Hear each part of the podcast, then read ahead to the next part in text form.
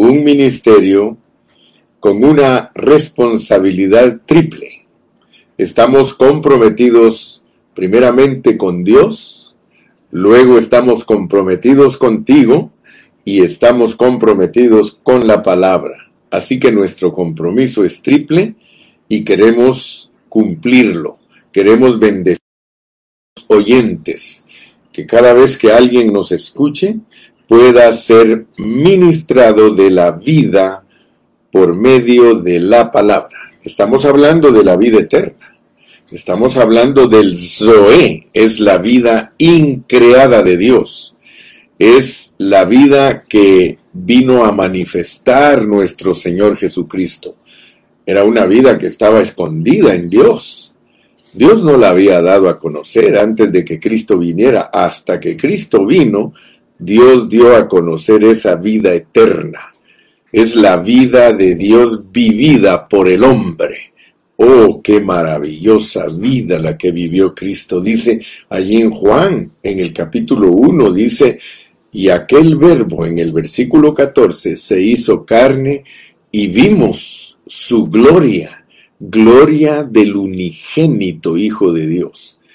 Ahora, si nosotros aprendemos de Cristo, pero solo aprendemos que Él vivió la vida de Dios aquí en la tierra, y no entendemos cuál es el propósito de que Él haya venido a vivir esa vida. No es para que nosotros lo tengamos en una cruz, no es para que nosotros lo aprendamos en una manera doctrinal, no, tenemos que continuar leyendo, porque la vida que él vivió aquí en la tierra, que está registrada en los evangelios, la explica el apóstol Pablo y los apóstoles, Pedro, Juan, Santiago, Timoteo, todos ellos la explican para que nosotros entendamos que hay una meta. Dios tiene una meta. No nos quedemos a mediados del camino. Por eso estamos estudiando primera y segunda de Timoteo, porque primera de Timoteo nos presenta a Cristo como el camino y la verdad. Pero tenemos que avanzar a segunda de Timoteo para experimentar nuestra vida. Así que la meta de Dios es que el hombre viva su vida. Por eso Pedro te dice que su vida y su naturaleza, que es vivir la piedad, y por eso dice Pedro, como todas las cosas que pertenecen a la vida y a la piedad, nos han sido dadas. Oh, gloria a Jesús. ¿Cómo estás, hermano? ¿Cómo amaneciste? ¿Estás contento? Hoy es lunes, hermano. El día lunes, algunos dicen, ay, empezamos la semana, se nos va a Hermano, dale gracias a Dios que estás vivo. Dale gracias a Dios que estás listo para recibir el pan espiritual. Hoy nos toca considerar segunda de Timoteo capítulo 2, versículos del 1 al 15, pero no los voy a leer todos porque vamos a estar con algunas partes de ellas, pero léelo tú cuando tengas tiempo, léelo. Vamos a estar hablando hoy de las características de los que administran la vacuna contra la decadencia. Características que debemos poseer todos los que vacunamos a los hermanos que están en decadencia. Tal vez te parezca raro, pero mira en qué año estamos. Estamos en el 2021 y la iglesia sigue con esa enfermedad. Sigue con una enfermedad que el diablo le ha metido en toda la historia. Siempre el diablo ha querido distraer a los hermanos y sacarlos de las enseñanzas puras del apóstol Pablo. Y por eso Pablo tuvo que hablar muy serio con Timoteo y decirle que tenía que entender en el capítulo 1 los ingredientes de la vacuna. Pero luego de eso, vimos en el mensaje de ayer que había una causa por la cual la iglesia se degradó. Y fue porque abandonaron las enseñanzas del apóstol. se fueron a las fábulas profanas y al palabrerío. Tómalo en serio, hermano. Por favor, toma en serio los mensajes que el hermano Carrillo predica porque la carga es fuerte, hermano. Nosotros debemos de ser iglesias que honramos a Dios y que honramos el ministerio. Porque hay iglesias que no se están dejando guiar por el ministerio del Nuevo Testamento. Ellos tienen actividades de todas clases, los predicadores predican de todo, pero no predican la verdad. La verdad, y yo voy a insistirte que hay que predicar la verdad. Hace unos días me dice un hermano, ¿sabe hermano Carrillo? Dice que me gusta cómo usted últimamente está presentando el Evangelio porque yo he estado cansado y hastiado de las doctrinas de los hombres. Porque los hombres tienen muchas enseñanzas, hermano. Eso se llama enseñar diferente. Hace poquito me dijo también una hermana, fíjese hermano que me, me dijo un hermano pastor que ya no lo oiga a usted, porque usted dice que hay otro evangelio. Fíjese hermano cómo ¿Puede la gente tergiversar lo que uno habla? Imagínese acusarme a mí diciendo que yo digo que hay otro evangelio y que ese es el que yo estoy predicando. Así le dijo a la hermanita. Es que ese hermano está predicando otro evangelio, dice él que hay otro. No, hermano, le dijo, escuche bien. ¿Por qué no lo escucha bien todos los días? Él está diciendo lo que dice Pablo léalo en Gálatas, dice que no que haya otro evangelio, sino que lo pervirtieron el verdadero evangelio. Y por eso es que Pablo le dice a los hermanos ahí en Gálatas, les dice que si aún un ángel viene y les enseña otro evangelio, sea anatema.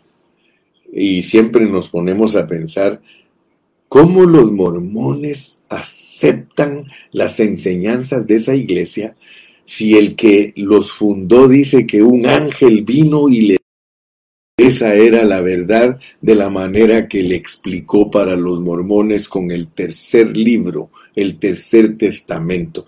Hermano, yo me quedo pero asustado de cómo la gente puede cambiar el Evangelio. Yo oro a Dios porque yo no quiero ser uno de esos que cambian el Evangelio, hermano.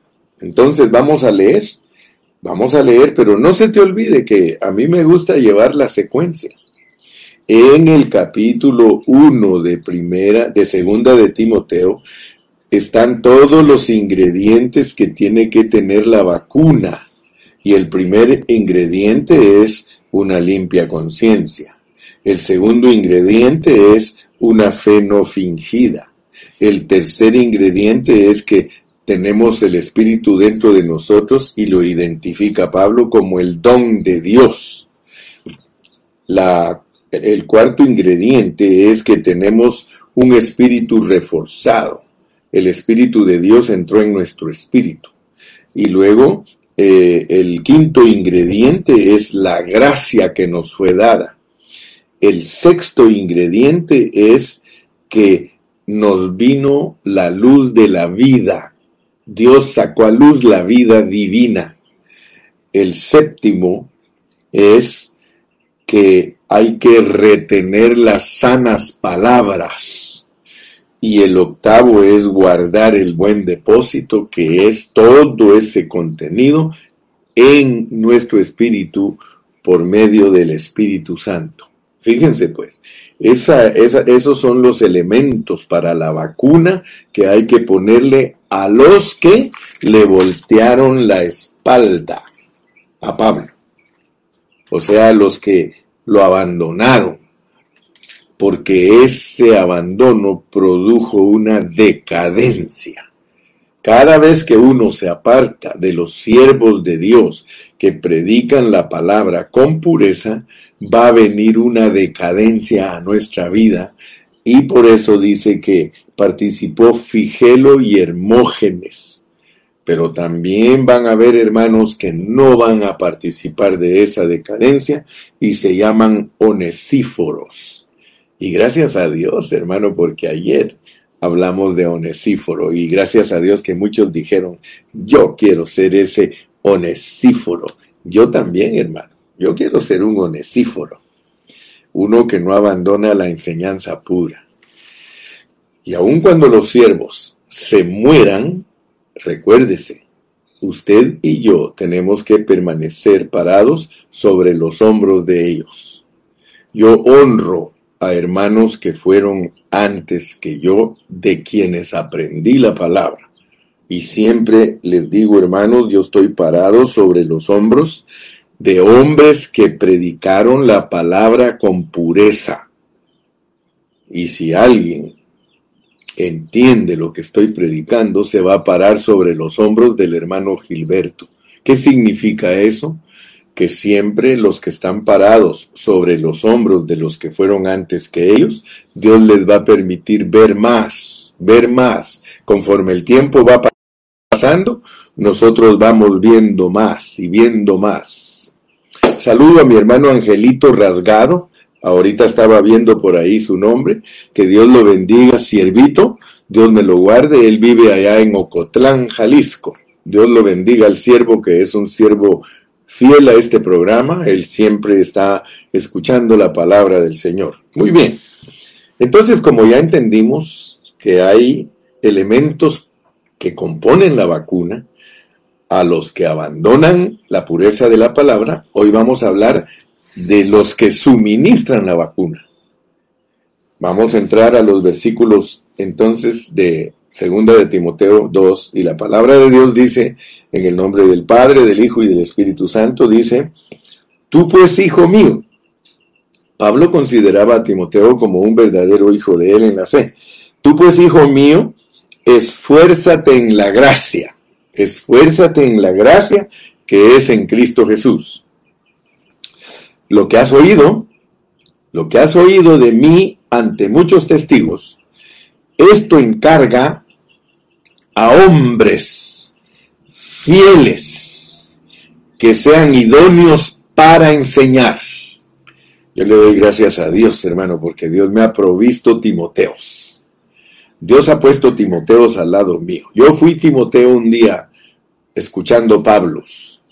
Ahora Dios me ha puesto a mí para que yo le hable a otros Timoteos, porque aquí dice hombres fieles, hombres fieles, que sean idóneos para enseñar también a otros. Note que hay, está en plural, hombres fieles. ¿Y quiénes son los que enseñan? Pues es lógico, dice Pablo en Romanos 12, que el que enseña en la enseñanza, estamos hablando de maestros, maestros. Una de las características, la primera característica de un Timoteo, de uno que agrada a Dios, porque Timoteo quiere decir el que agrada a Dios.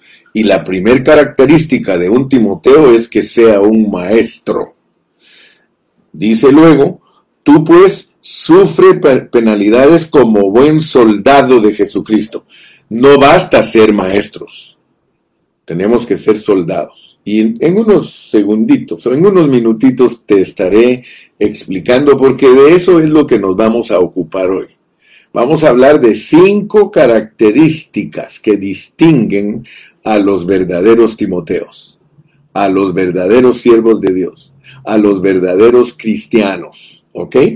Entonces, tú pues sufre penalidades como buen soldado de Jesucristo milita se enreda en los negocios de la vida a fin de agradar a aquel que lo tomó por soldado.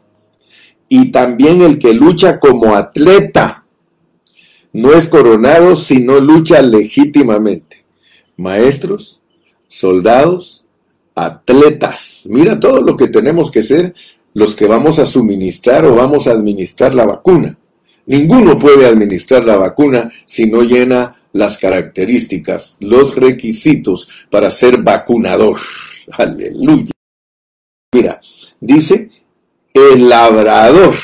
Ah, ya no tenemos solo maestro, ni soldado, ni atleta. Además de eso, el labrador para los frutos debe trabajar primero Considera lo que digo y el Señor te dé entendimiento en todo.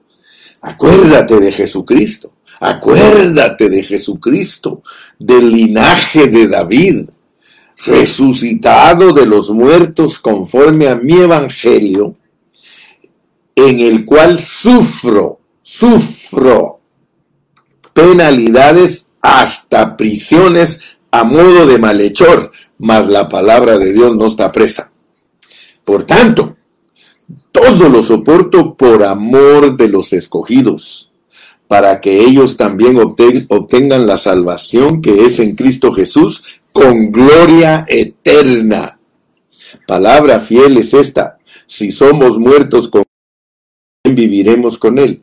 Si sufrimos, también reinaremos con él. Si le negaremos, él también nos negará. Si fuéramos infieles, él permanece fiel él no puede negarse a sí mismo.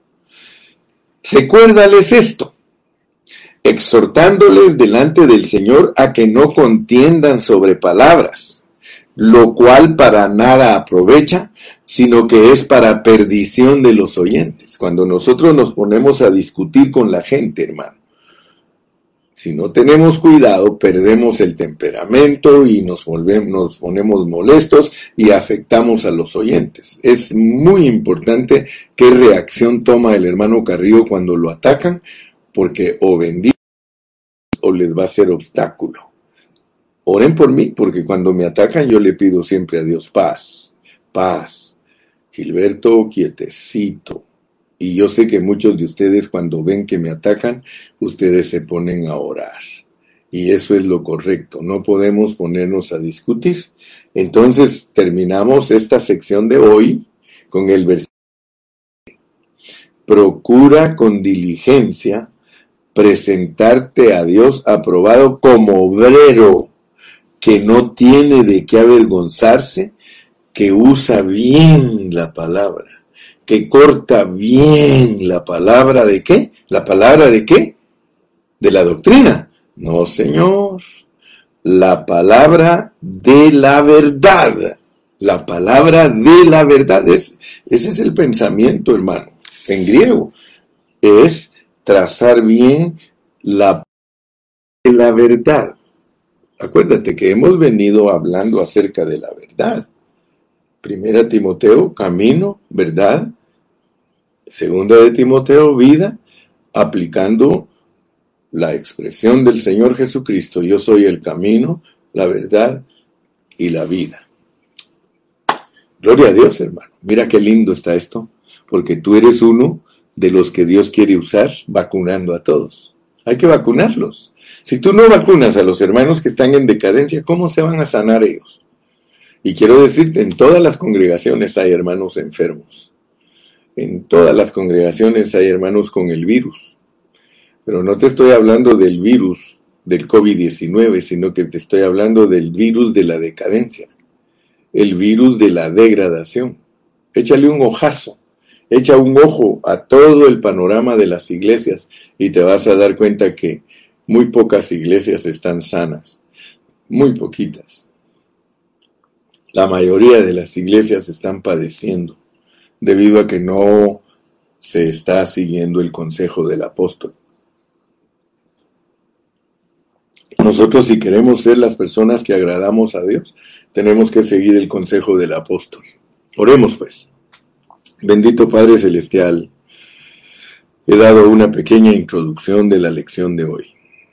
Te ruego, mi Dios, que me ayudes para disertar con sabiduría que mis oyentes puedan ser edificados, que tú puedas tocar su espíritu. No estoy aquí para llenarlos de conocimiento, a pesar, Señor, que voy a dar conocimiento. Pero la meta nuestra es que nuestro espíritu sea revolucionado y avivado, que la vida tuya sea suministrada a nuestro espíritu, porque tú eres la vida que está dentro de nuestro espíritu. Revolucionanos, Padre. Llénanos de tu vida. En esta mañana queremos agradarte. Señor, queremos eh, ser los que oímos con fe, porque sin fe es imposible agradarte, Señor. Háblame, Señor. Háblame en esta mañana. Aquí estoy, Señor. Háblame, por favor, en tu nombre maravilloso. Amén. Muy bien. La persona viviente del Dios triuno, y todo esto nosotros lo repetimos y lo repetimos porque queremos ser los predicadores correctos, queremos ser los predicadores que suministran la vida de Dios. En realidad, hermano, el que no suministra la vida divina y eterna a los hermanos, eh, no está tocando la economía del Nuevo Testamento. La persona viviente del Dios triuno que pasó un proceso para llegar a ser el espíritu vivificante todo inclusivo y que ahora mora en nosotros como la gracia, es el que nos fortalece para enseñarle a otros.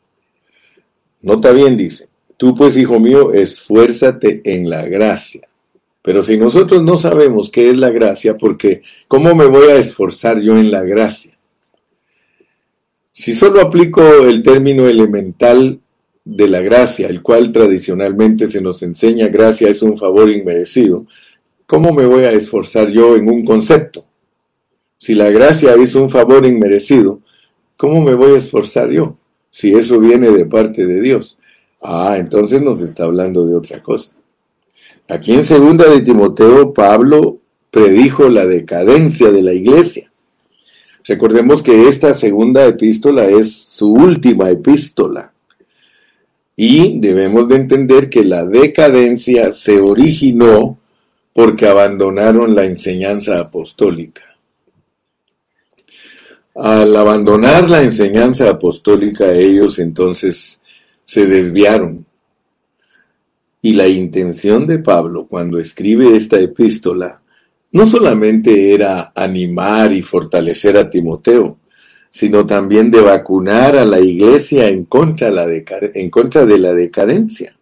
Así que por eso con el mensaje de hoy vamos a estudiar esos versículos que mencionamos ya y especialmente yo quiero que se les quede grabado que hay cinco designaciones o cinco atributos o cinco características, le puedes llamar como quieras que debemos de cumplir nosotros, los que vacunamos a la gente.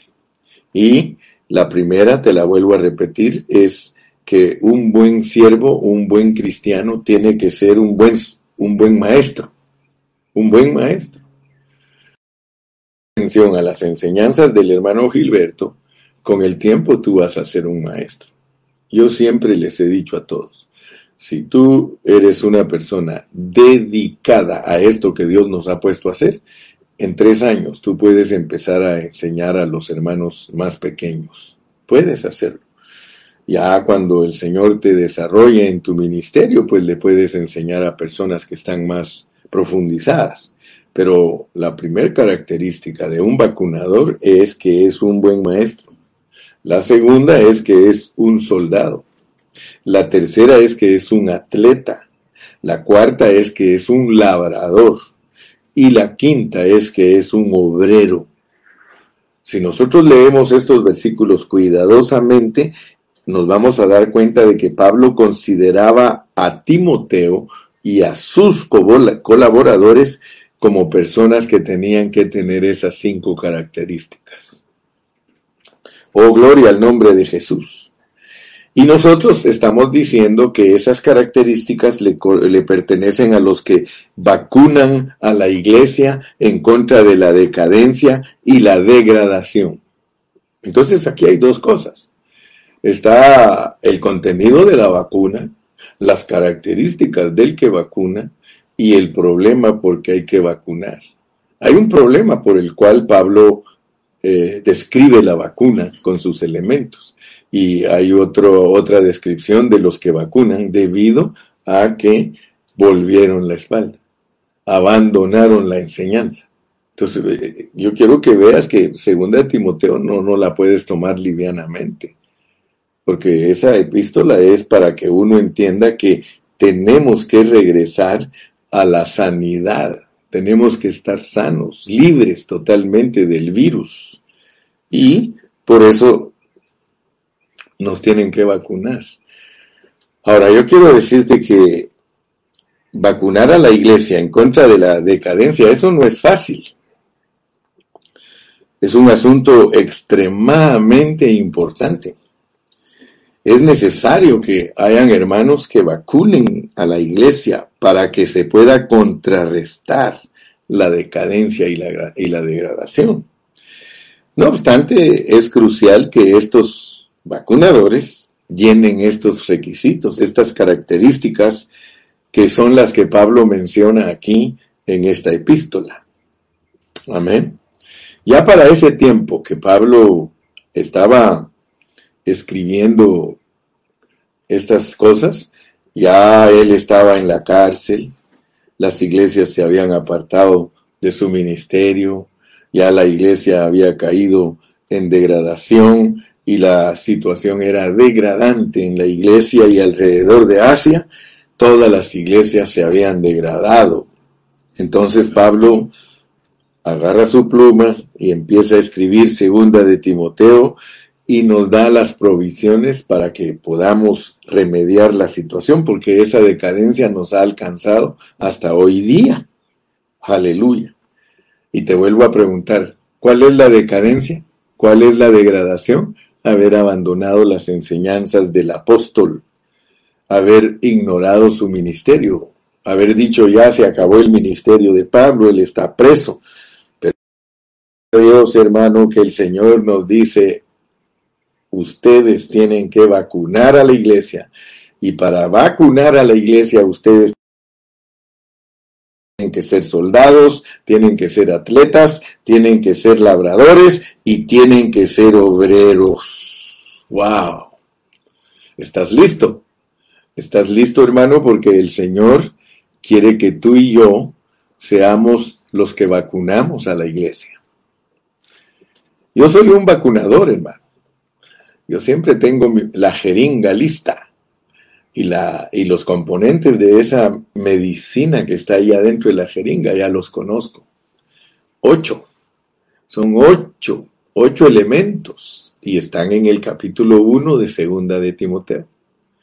Pero si yo quiero poner esa vacuna, más me vale, más me vale que yo entienda que necesito tener características. Necesito tener características. Hablemos entonces, entremos en, entremos en materia, dijo aquel. Capítulo 2, versículos 1 y 2. Tú pues, hijo mío, esfuérzate en la gracia que es en Cristo Jesús. Lo que has oído de mí ante muchos testigos, esto encarga a hombres fieles que sean idóneos para enseñar también a otros. Si leemos cuidadosamente esos dos versículos, nos vamos a dar cuenta que Pablo considera a sus colaboradores como hombres que tienen estas características. En el versículo 1 Pablo le dice a Timoteo una palabra muy fuerte, que se esfuerce, o sea, que reciba fortaleza.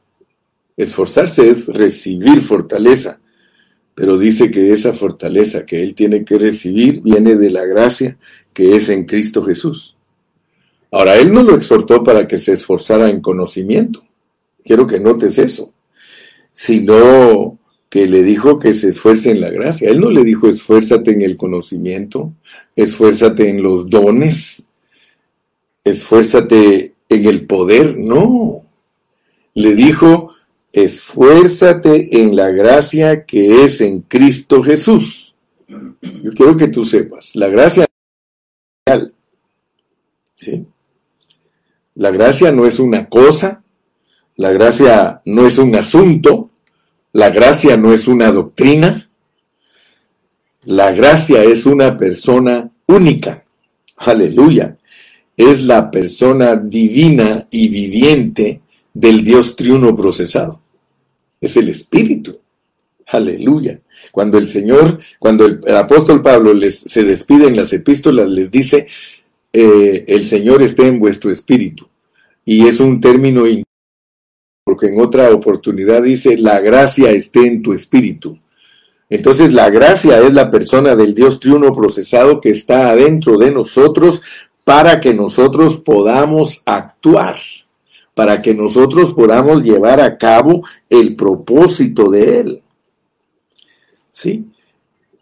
Y Pablo le dice a Timoteo que para enseñar a otros tiene que estar fortalecido de la gracia. Ninguno de nosotros puede enseñar a otros si no tiene la gracia. Hermanos, qué importante es que nosotros enseñemos la palabra por medio de la gracia, por medio de la persona de Cristo. O sea, más profundo, más profundo, que cuando tú consciente que es Cristo enseñando a través de ti. Tú.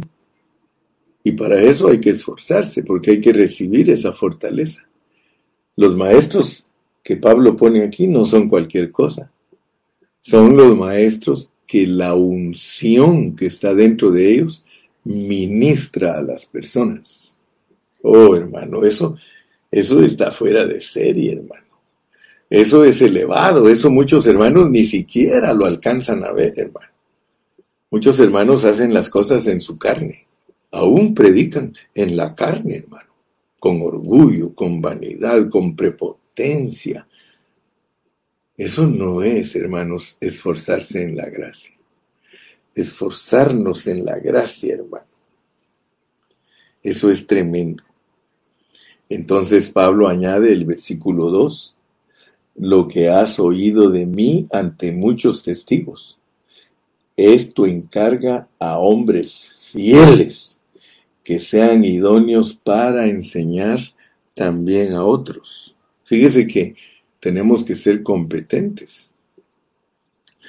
Ustedes van a notar que esta frase que está allí está en plural, lo cual denota que hay muchos maestros. ¿sí? Todo lo que los hombres llevamos dentro de nosotros se llama el buen depósito. Entonces, si alguien tiene ese buen depósito de las sanas palabras del Señor, puede enseñar a otros, a otros hombres fieles. O sea que esto pasa de fiel a fiel. Por eso es que él cuando empieza la epístola le dice trayendo a la memoria, oh Timoteo, la fe no fingida que hay en ti, la cual habitó. Está hablando de una persona, hermano. Todas las características de Cristo, hermano, aún la fe es Cristo mismo, imagínese. Habitó primero en tu abuela Loida y luego en tu mamá Unice y ahora en ti, como quien dice, mira, como quien dice, la abuela le pasó el depósito a tu mamá y tu mamá te pasó el depósito a ti.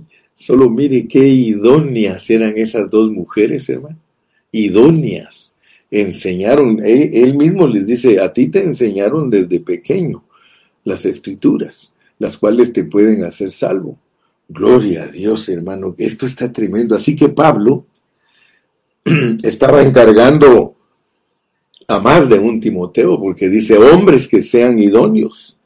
O sea que nosotros tenemos que ser los hombres que llevamos a otros las riquezas de la economía de Dios. No solo a una persona, sino a muchas. O sea que la carga de Pablo hacia Timoteo era que llevara las riquezas de Cristo muchas personas y entonces habrían muchos maestros, muchos hombres fieles a Cristo, hermano, que irían a otros lugares a enseñar a otros. Oh, aleluya. Yo quiero que no se nos olvide esto, hermano, que es muy importante.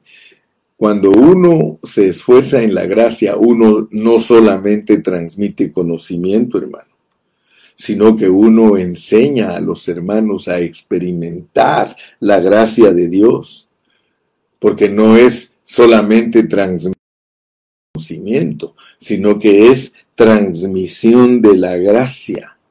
La gracia consiste en impartir al Dios triuno, hermano. Si cuando tú hablas tú no impartes al Dios triuno como vida, no eres un para enseñar, hermano. Nosotros no predicamos para que los hermanos sean más inteligentes o que sean más capaces, sino para que experimenten el cambio de vida de Dios. Impartir gracia, mis amados, es impartir las riquezas de Cristo. Y eso va a encaminar a los hermanos a que hagan lo mismo que hicieron con nosotros.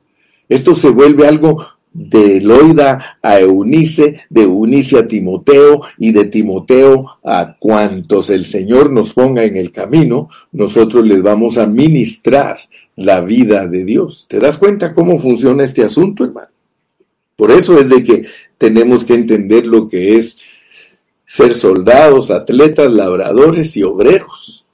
Que no se te, que no se te olviden las características. Para otros, tú debes de llenar los requisitos. Porque hay hermanos que andan vacunando, pero a saber qué clase de vacuna le ponen a los hermanos.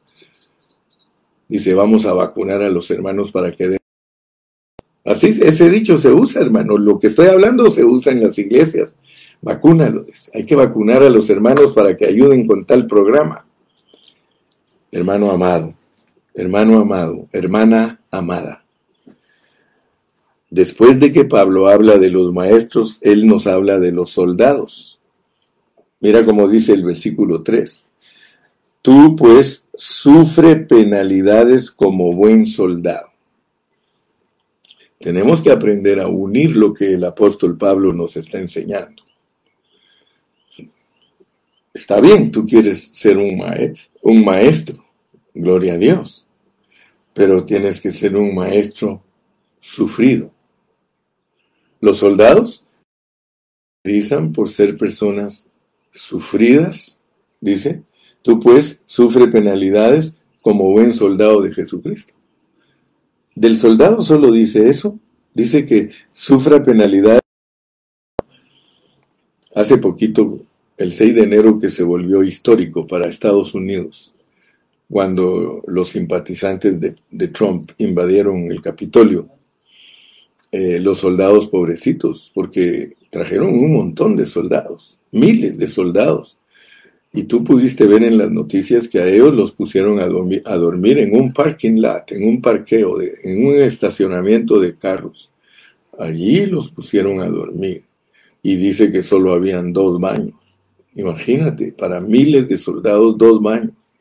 Ellos Después de y dice que después de que salieron de ahí de ese, de ese estacionamiento, les tocó dormir en las calles, hermano, como homeless. Entonces, si no pones atención a lo que te estoy enseñando en esta mañana, tú no vas a ser un buen. Este maestro es soldado. ¿Te puedes imaginar cómo nos llamamos nosotros como vacunadores? Nos llamamos, fíjate bien nuestro nombre, maestros soldados atletas, labradores, obreros. si te preguntan a ti, hermano, ¿y cómo debe ser un vacunador? ¿Cuáles son los requisitos de un vacunador? Pues el, requisito o el título, si te quieres poner título, hermano, y esos que les gusta llamarse apóstoles, ¿por qué no hacen una tarjetita donde digan, yo soy maestro, soldado, atleta, labrador, obrero? Yo soy maestro, soldado, atleta, labrador, obrero.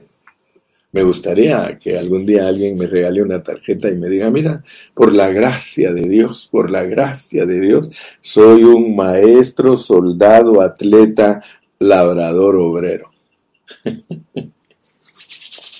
Uh, aleluya, hermano.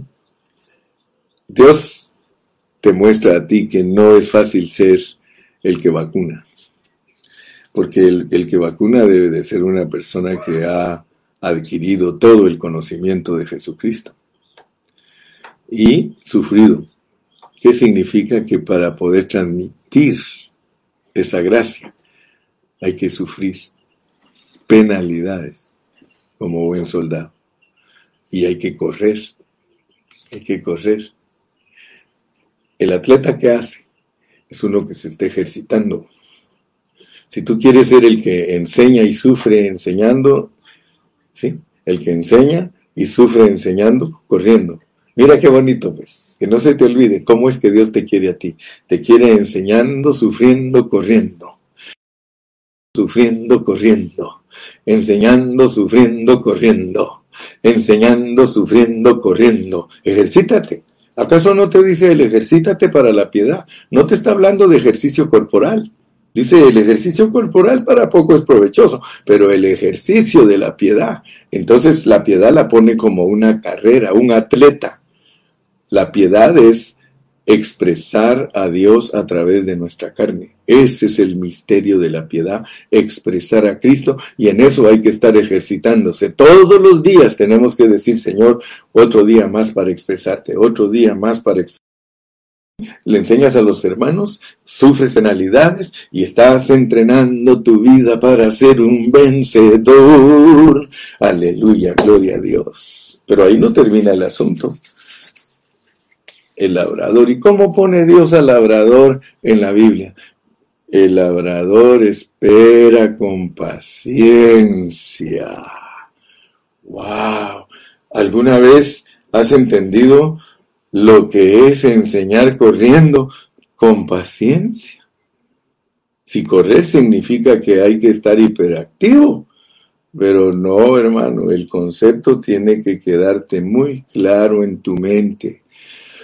Somos los maestros sufridos que se ejercitan en la piedad con paciencia. ¿Por qué nos ponen a un labrador? Hermano, ¿tú conoces a los agricultores? ¿Qué pasa con los agricultores si ellos cortaran la cosecha unas dos semanas antes de que esté lista? La echan a perder, el fruto no sirve. Ellos esperan hasta que el fruto esté maduro. Mira cómo dice, el labrador para participar de los frutos debe primero. Entonces, hermano, nosotros cuando estamos enseñando, yo tengo 40 años enseñando, hermano, y quiero decirte que hasta hace poco vi el fruto en algunos de los hermanos. no nos podemos desesperar. A mí a veces hay hermanos que son más jóvenes que yo y hermano Carrillo es que mire, hay que hacer esto, hay que hacer aquello, hay que hacer. Le digo, espérate, espérate, yo he entendido la soberanía de, de Dios, le digo, espérate, no te impacientes. En esto hay que ser labradores. Wow. Estás comprendiendo, ¿verdad? Estás comprendiendo lo que estamos enseñando en esta mañana. Yo quiero ser un maestro, soldado, atleta, labrador.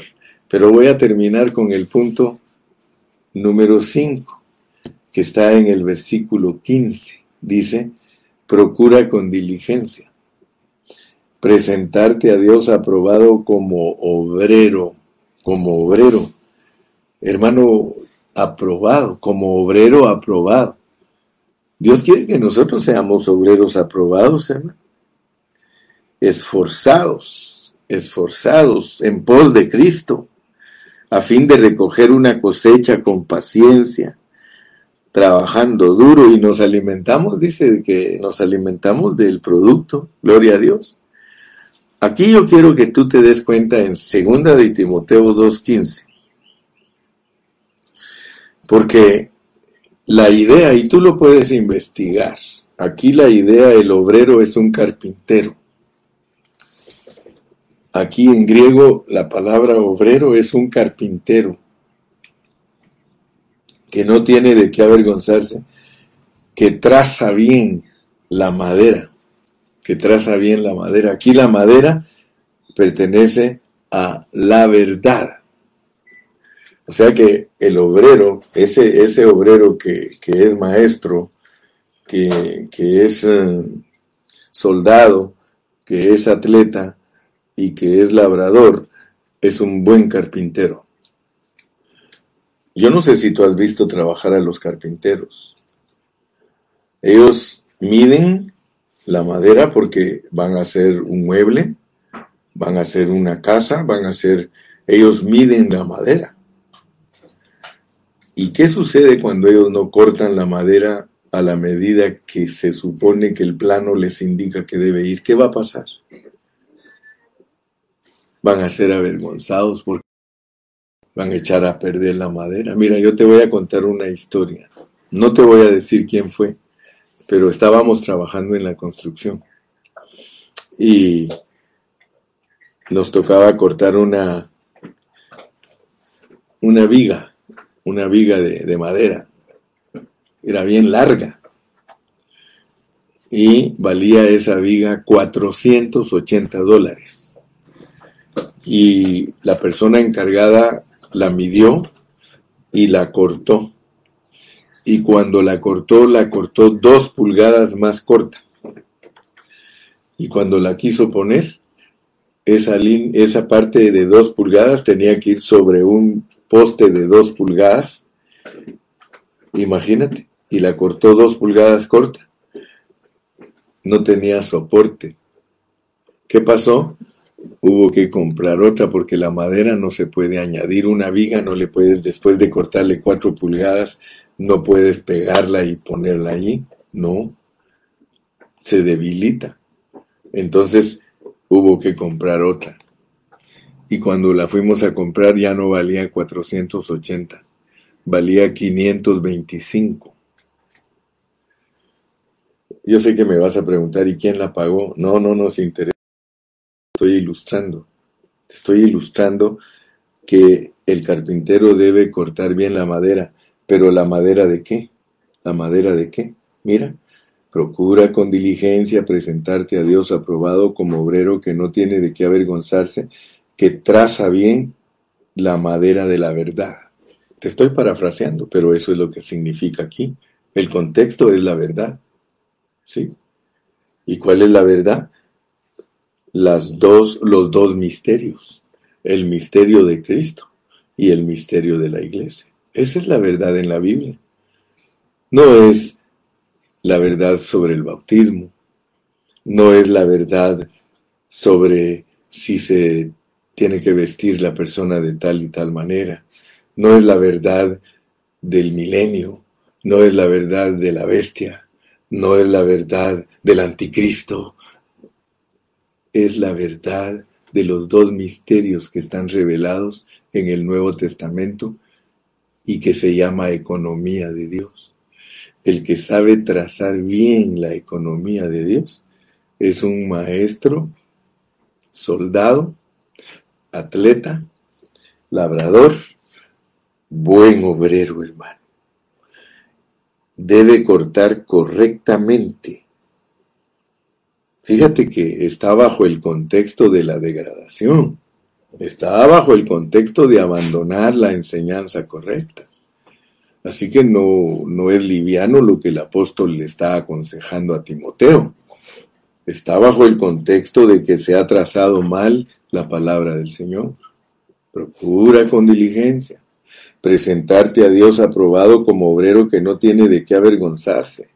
Hermano, en aquel día, cuando Dios nos juzgue a nosotros, si nosotros no nos basamos en la verdad para enseñar la palabra, nosotros participamos de la degradación y de la decadencia.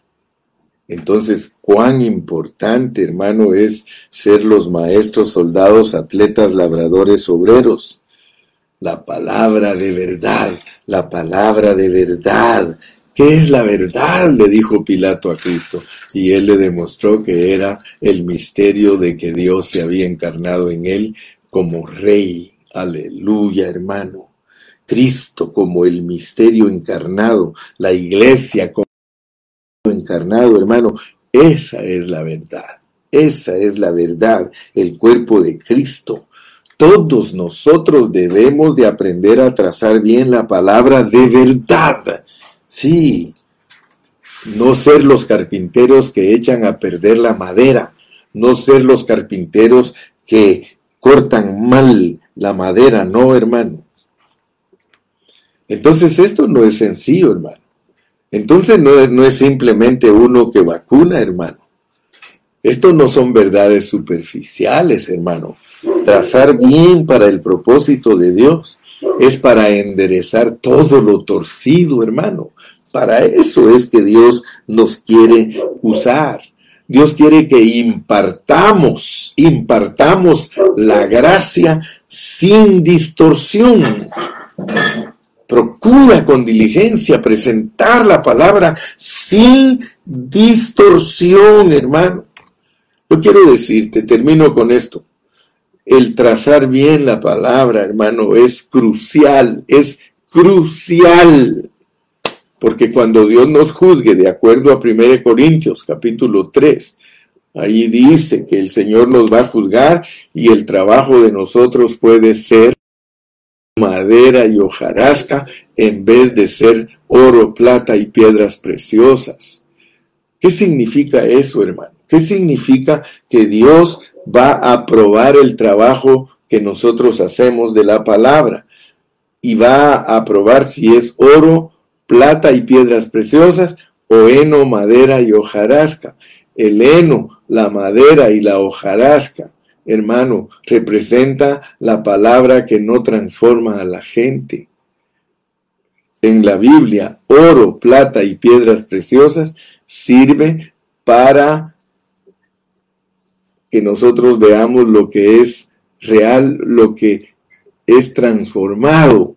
En la Biblia el oro, la plata y las piedras preciosas implican la transformación de los creyentes. Eso significa entonces, mi amado hermano, que aquí en la tierra hay dos clases de mensaje. Está el mensaje que no transforma y está el mensaje que transforma. Y Dios quiere usarnos a nosotros para que la gente sea transformada porque esa es su meta. Su meta es que todos alcancemos la expresión total de la vida Está bien, nosotros conocemos a Cristo como el camino. Está bien, lo conocemos como la verdad, pero la meta de Dios es que conozcamos a Cristo como nuestra vida. Estás ejercitándote en la piedad. Verdaderamente cada mañana tú dices, Señor, yo quiero ser tu expresión. Yo quiero ser tu representación, Señor.